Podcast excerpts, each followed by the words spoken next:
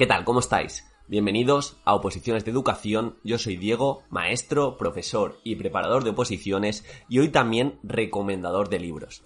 Hay muchos opositores y opositoras que me preguntan, oye Diego, ¿me puedes dar alguna recomendación en cuanto a formación, en cuanto a otro sector que me pueda transferir y ayudar en mis oposiciones? Y bueno, pues esta mañana me he levantado pronto y digo, voy a hacer una señora publicación sobre estos libros. Y bueno, lo tenéis en los comentarios del programa lo tenéis también en mi página web Preparador Edufis para que veáis todos los vídeos. De hecho, he puesto enlaces de estos referidos que si compráis el libro a través del enlace, eh, no sé, igual me dais 50 céntimos, que para medio café o para un café de máquina me viene genial. Tomo muchísimo café. Y bueno, eh, al margen, eh, vamos a tratar un poquito los libros, vamos a ver de qué tratan, son 10-11 libros y creo que os pueden ayudar mucho, echarle un vistazo, no os pido que os leáis los 10, los 11, pero sí no sé, si quieres mejorar tu expresión escrita, si quieres mejorar tu comunicación verbal, eh, estas lecturas sobre neurociencia. En definitiva, yo creo que os puede ayudar. Y al margen de esto, y ya dejo el spam, me gustaría deciros que he abierto plazas a unos pocos alumnos, ya que mis grupos son muy reducidos, al final exige tiempo y no puedo llevar mucha gente, pero si te estás preparando para primaria, te estás preparando para educación física, eh, te puedo ayudar escríbeme al contacto que tienes en preparadoredufis.com. Y al margen de esto, durante verano también voy a estar trabajando en cuanto a programación, supuestos prácticos, si eres de otra especialidad y te puedo echar una mano, estoy seguro que, que podemos llegar a un acuerdo. Dicho esto, vamos a empezar y bueno, vamos a tratar los, los libros un poquito por encima para que tengáis una idea y ya decidir. Primer libro, Hábitos Atómicos de James Clear. ¿Quieres crear un sistema de hábitos definitivo para minimizar la toma de decisiones y que seas un auténtico opositor tortuga? ¿Qué es lo que buscamos? ¿Opositar bien a largo plazo? ¿Levantarse y saber lo que tienes que hacer? ¿Crear esos hábitos de lectura? ¿Crear esos hábitos de redacción? Es tu libro, sin duda. Me he leído muchísimos libros sobre hábitos. Al final, eh, dirás, ¿por qué te lees tantos libros de hábitos? Diego, ¿estás enfermo? Eh, somos nuestros hábitos. Somos lo que hacemos repetidas veces. No somos lo que decimos, siempre lo digo, eres lo que haces, no lo que dices que vas a hacer. Y este libro te cambia la perspectiva de la mente, te enseña cómo funciona eh, tu cabeza cuando intentas hacer algo nuevo, eh, rompe mitos sobre lo clásico de 21 días y ya tienes el hábito. Desde luego, si no queréis dar rodeos, si no queréis eh, hacer slaloms y regates raros, Hábitos Atómicos es vuestro libro. Luego, el segundo libro que esto me lo pregunta mucha gente, es que se me da bien o se me da mal, mejor dicho, la expresión escrita. Eh, no sé, intento hacer redacciones y utilizo muchas subordinadas y al final no se entiende. Noto que mi forma de escribir no capta la atención. El mejor libro para escribir, pero sin duda, y esto me lo, me lo hizo saber Joan Gallardo, es Si quieres escribir de Brenda Welland. Tenéis el enlace, ya os digo, en los comentarios en mi página web pero es un libro que te simplifica, te minimiza y te enseña a escribir y tiene una transferencia inmediata a hacer mejores temas, a hacer mejores supuestos. Al final somos comunicación, tanto oral como escrita.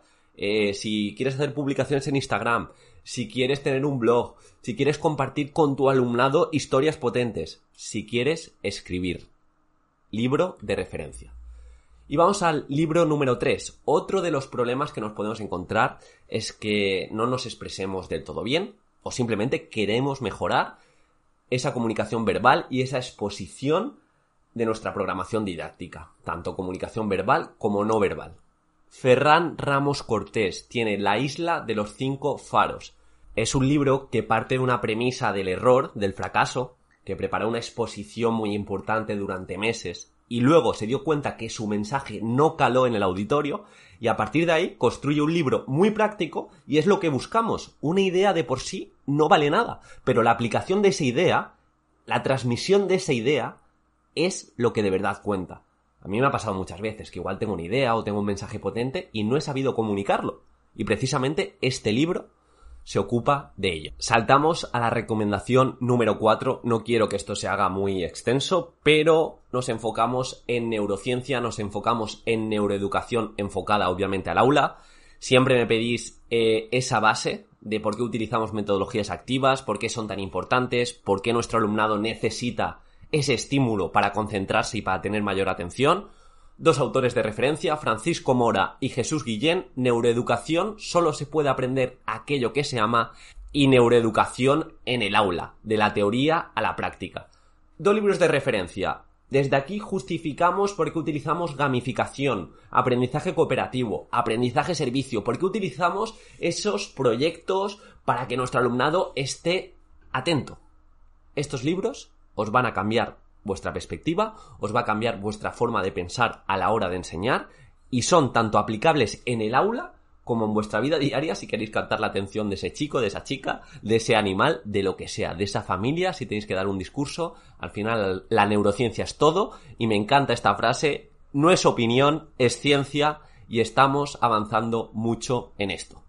Y en línea con la neurociencia buscamos un cambio, buscamos una revolución para transformar las aulas en lugares donde los niños quieran ir, donde las niñas disfruten, en definitiva, donde todos aprendan y buscamos ese fomento de la creatividad, del sentido crítico, de el compromiso.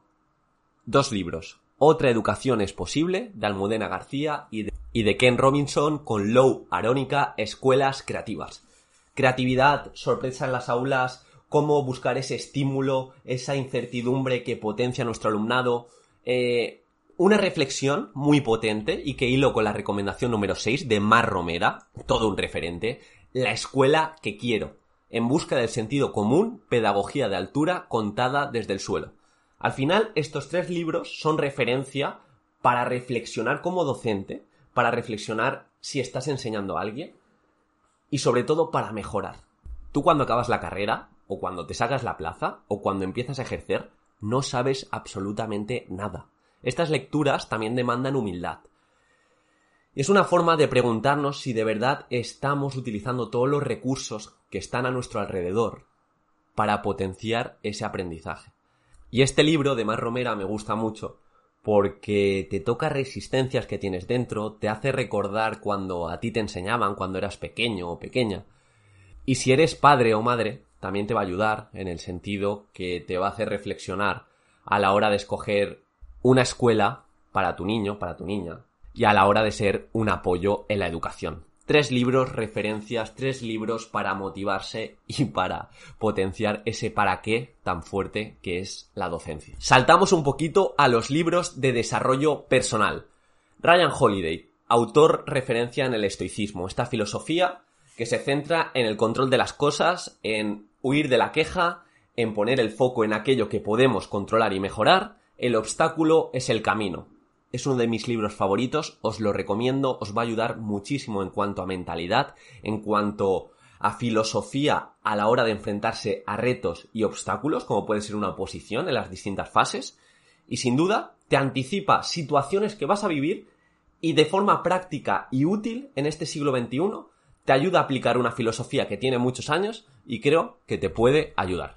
La recomendación número 8 es El vendedor de tiempo. Mm, sin duda, es un libro que quizá no tiene tanta transferencia a las oposiciones, pero a mí me dio mucho que pensar.